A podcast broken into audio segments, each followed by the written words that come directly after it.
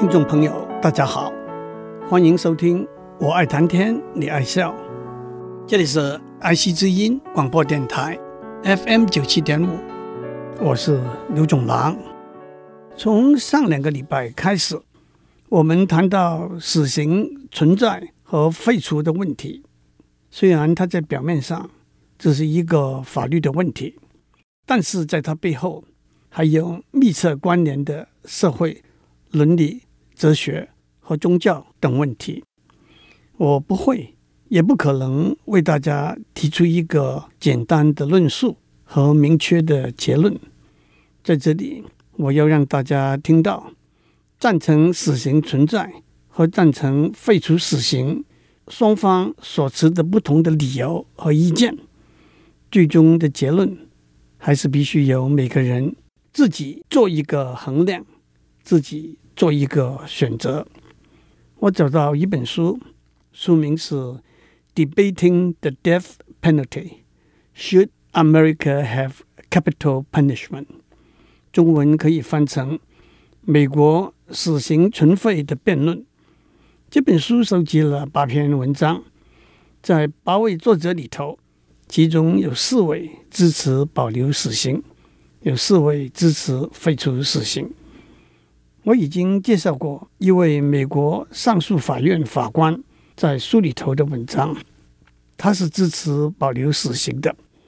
在他的文章里头，他谈到法官的法律责任和一个死刑案子审判、定谳、上诉、执行的过程，也谈到谋杀案的残酷和悲惨，犯人家属为了延缓死刑的执行所做的最后的努力。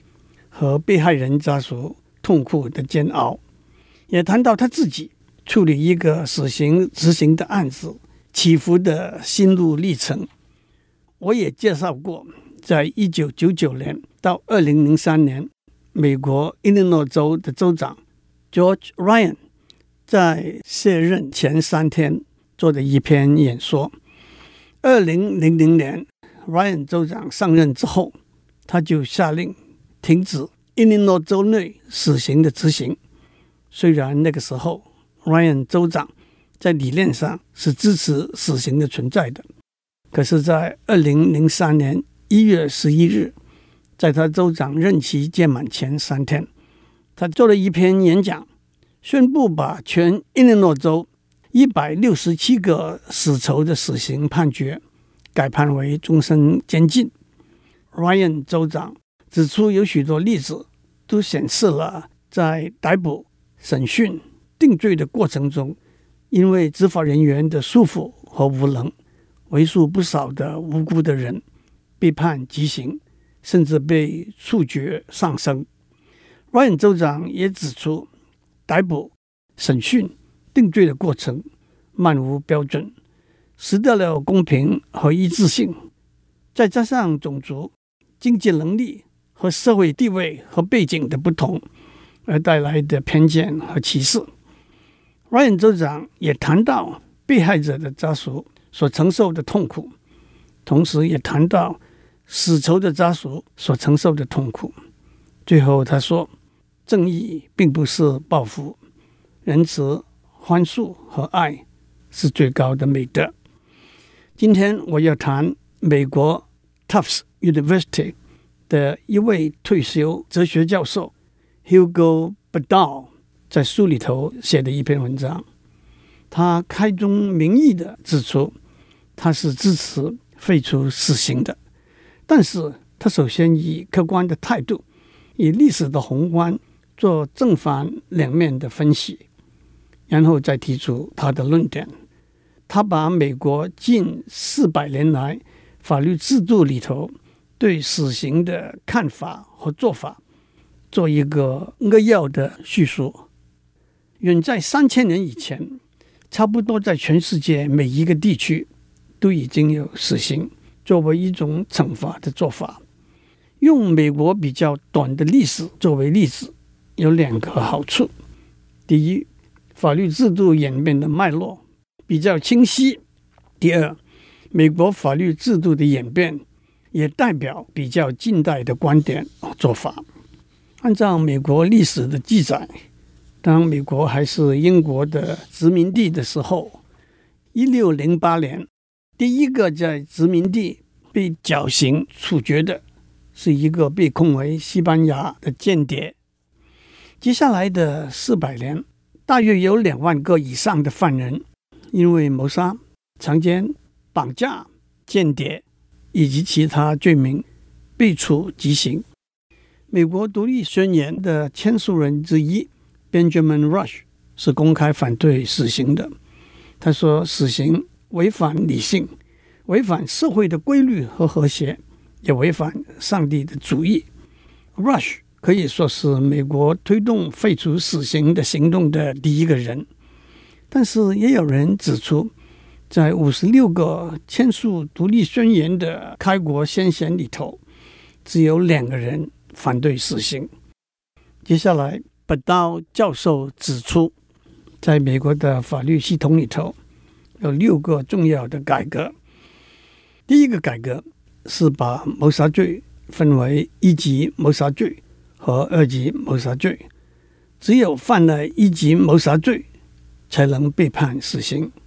一级谋杀罪包括预谋的杀人行为。和因为其他严重的罪行，例如抢劫、强奸、纵火而做出的杀人行为，把谋杀罪分成两级，宣示了不是所有的杀人犯都是同样的危险、不可挽救的社会败类这一个理念。过失杀人、心智不健全的人的杀人行为都不属于一级谋杀罪。近年来，一级谋杀罪还必须加上情节严重的考量，犯人才可能被囚极刑。所谓情节严重，包括谋杀警察、犯人已经有严重犯罪行为的记录和特别残酷的谋杀行为等等。当然，也有人指出，断定一级谋杀罪和二级谋杀罪的分野是不容易的。第二个改革是停止公开执行死刑的做法。在一八三四年，New York 州首先停止公开执行死刑，但是按照历史的记载，一九三六年在 Kentucky 州，两万人围观一个二十二岁的非裔年轻人公开的绞刑，好几百人蜂拥上断头台，撕下他的面罩作为纪念品。也让大家看到他惊恐的面容。支持废除死刑的人认为，停止公开执行死刑的做法，也表达了夺取一个无助的人的生命是一件不该宣扬的事。第三个改革是陪审团除了有决定一个犯人是否有罪的权利之外，还有决定一个犯人是不是应该被判死刑。还是被判长期监禁的权利。换句话说，这消除了强制死刑的观念。也就是说，任何犯罪行为都不能强制被判死刑。美国法院并且已经有了强制死刑是违宪的判例。第四个改革是用比较有效、比较人道的方法来执行死刑。缩短行刑的时间，减少受刑人的痛苦，以及免除对他们尸体的损毁。从绞刑改为电刑，改为吸入致命的毒气，改为注射致命的毒药，都是逐步的改变。第五个改革是大多数甚至所有的死刑的判决都会经过联邦上诉法院的复议。避免可能的错误和疏忽。第六个改革是废除死刑。在美国，死刑的存废是由各州自己决定的。美国目前有十四州是完全废除死刑的。在过去，一共有二十五个州先后废除死刑。不过，有些州后来又改变了废除死刑的决定。从美国这四百年来的发展，我们可以得到什么结论呢？一个似乎是相当明显的结论是：死刑将会逐渐消失，死刑的废除和停止执行，减缩死刑可以被应用的犯罪范围，更加周密的法律程序等等，都朝着减低死刑的数目这个方向走。但是，不到教授指出，反过来，这些发展也可能作为支持死刑存在的论点。用比较有效和人道的方法，例如注射致命的毒药来执行死刑，那么以死刑是一个残酷行为作为废除死刑的论点，将不会强而有力。只有情节严重的一级谋杀罪才可能被判死刑的法令，彰显了这些是极端的罪行，因此。应该受到最严厉的处分，那就是死刑。更加周密的审判和上诉的过程，减少了无辜者被误判的可能，减少了种族和其他因素带来的歧视的可能，也就减少了对死刑判断的顾虑了。这又一再说明了，死刑存废的讨论的确是一个多面向的问题。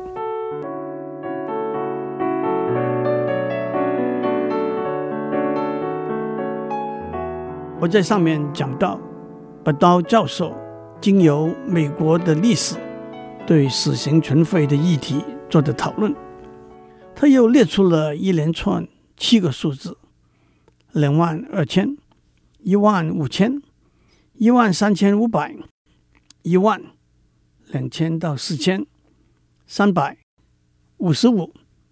这些数字是美国在一九九零年代十年之内。每年的平均数字，两万两千是每年谋杀和非过失杀人的案件的数目，一万五千是被捕、被控谋杀的犯人的数目。谋杀案件犯人的被捕率是最高的，但是也只有百分之六十五。一万三千五百是被起诉的案件，那是被捕的嫌犯的百分之九十。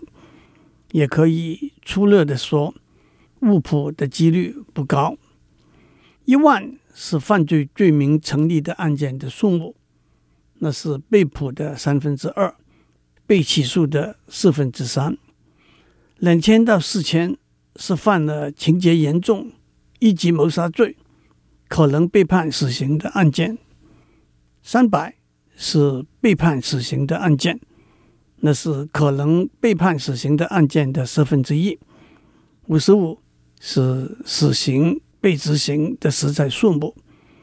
总括来说，从两万两千个谋杀案件开始，只有三百个被判死刑，只有五十五个死刑被执行。大家怎样来看这些数字呢？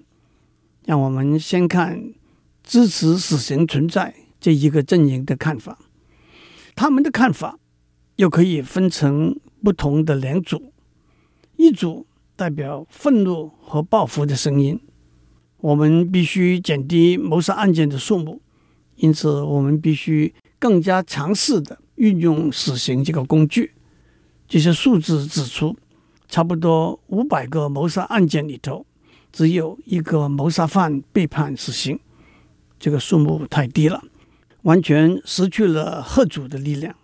我们必须保护我们的社会，表达我们的愤怒。这些数字必须全面的增加。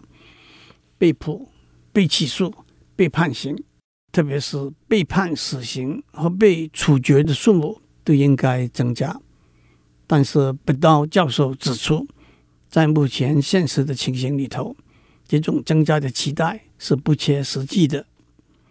另外一组的观察却是，死刑本来就不是要用来处决每一个谋杀犯，而只是要用来处决最最严厉的犯人，经由法律过程，一步一步的找出最最严厉的案件。这些凶残的杀人犯应该受到最严厉的处分。因此，死刑必须存在。但是，拔刀教授指出，从两万两千个谋杀案件里头，一步一步的找出三百个被判死刑的罪犯的过程是充满歧视和缺乏一致性的。转过来，让我们看支持废除死刑这一个阵营对这些统计数字的看法。他们的看法也可以分成不同的两组。一组的看法是，完全废除死刑的目标，虽然在短期内不能够，但是最终是会到达的。他们认为，经由停止死刑的执行，让支持死刑存在的人逐渐看到他们的错误，也让国际废除死刑的趋向影响他们的看法。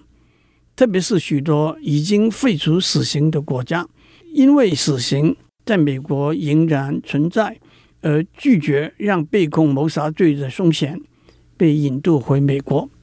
他们也观察到宗教团体对废除死刑的支持，因此他们相信死刑是最终会被废除的。但是另外一组，包括伯道教授在内，并不如此乐观。他们认为，按照目前现实的情形，美国全面废除死刑并不是容易到达的目标。在三权分立的美国，行政和立法部门都没有推翻一个州有关死刑的法令的权利，只有美国最高法院的力量才足以让全美国全面废除死刑的存在。但是，美国最高法院的一些判例。显示他们并不够积极地朝这个方向推动。例如，美国宪法明文规定，残忍跟异常的惩罚是违宪的。但是，最高法院的一个判例是，目前死刑执行的方式不属残忍或者异常。让我们先做一个总结。伯道教授从美国四百年来。有关死刑的法律制度的改革的历史观点，也从美国近年来谋杀案件和执行死刑的数据的观点来分析支持死刑存在和支持废除死刑这两个阵营对这些历史和数据的看法。接下来，本道教授提出他支持废除死刑的一个论点。本道教授撇开了一般常常以生命的宝贵和尊严为主题来反对死刑的论点，例如死刑剥夺了犯人的生命权，死刑漠视犯人生命的尊严，社会没有杀害任何一个人的权利，和死刑的执行通常充满了歧视和错误。本道教授论点的基础是一个叫做最低侵犯原则。Minimum Invasion Principle，这个原则是政府任何侵犯个人隐私、自由、自主和其他基本权利的行为的必要性，纯粹来自因为没有其他侵犯性更低的行为足以达到同样的社会目标。中国古语说：“两害相权取其轻。”英文里头也有 “the least of two evils” 的说法，都是和最低侵犯原则一致的观点。因此，按照最低侵犯原则，任何惩罚的必要性是基于我们想要达到的社会目标。接下来，死刑是比长期监禁严峻的惩罚，也就是说。死刑的侵犯性比长期监禁高。再接下来，作为一个侵犯个人隐私、自由、自主和其他基本权利的惩罚，长期监禁已经足够让我们达到我们的社会目标。因此，当一个侵犯性比较低的惩罚已经有足够的效应的时候，社会必须废除任何。侵犯性比较高的惩罚，结论就是我们必须废除死刑。当然，从最低侵犯原则出发，导引到废除死刑的结论中间的每一个论点，都有很多辩论和争议的空间，也得留给诸位听众去探讨。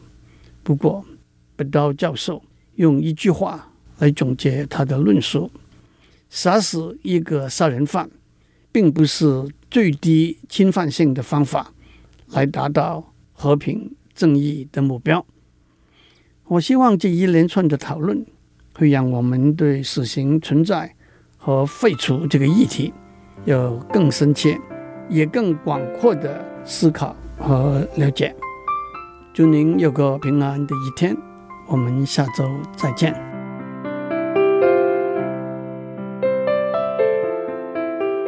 以上内容由台达电子文教基金会赞助播出。